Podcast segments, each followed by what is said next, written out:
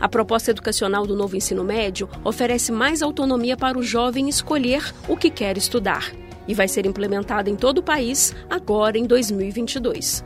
Com o novo modelo de ensino e de aprendizagem, a matriz curricular é composta da seguinte forma: a primeira parte é a formação geral básica, que é obrigatória e apresenta disciplinas integradas nas quatro áreas do conhecimento. A segunda parte são os itinerários formativos. É nessa parte flexível do currículo que os jovens podem escolher aprofundar os conhecimentos de acordo com as áreas de interesse ou realizar a formação técnica e profissional.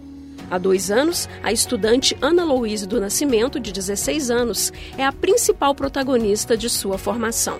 Ela estuda no CEMI, Centro de Ensino Médio Integrado à Educação Profissional e Técnica do Gama, uma das 12 escolas piloto da Rede Pública de Ensino do Distrito Federal que já implantaram o novo ensino médio o novo ensino médio tem essa proposta mesmo de fazer o estudante correr atrás e de ele, às vezes, ser até o mesmo próprio professor. Mas quando digo isso, eu quero dizer nesse senso de investigação, porque o novo ensino médio ele abre nessas eletivas, nessas trilhas, o senso crítico, o senso de busca, de curiosidade. Então a gente fica curioso, a gente pesquisa, então a gente corre atrás. E isso porque a gente está escolhendo aquilo que a gente gosta. Eu sinto sim é, liberdade e autonomia para escolher é meu projeto de vida. Tanto é que a gente tem uma disciplina chamada projeto de vida e ela ajuda muito a gente decidir nossas, não só nossas decisões futuras no sentido da graduação em si, mas nossas pessoais do dia a dia.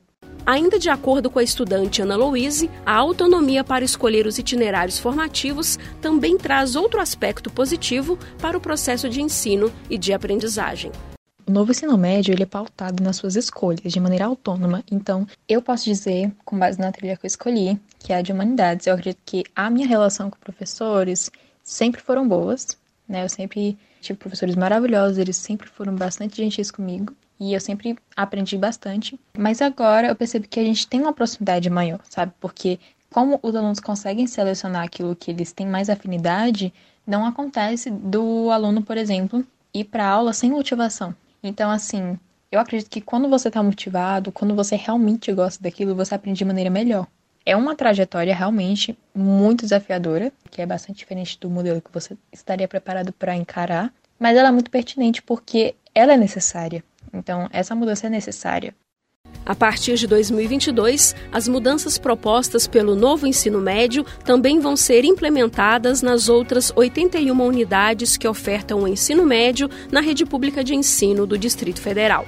Informações no site www.educação.df.gov.br barra Novo Ensino Médio. Trabalhos técnicos e reportagem, Jaqueline Pontevedra. Jaqueline Pontevedra, da Secretaria de Educação, para a Cultura FM. Da Rádio Cultura FM em Brasília, Jaqueline Pontevedra.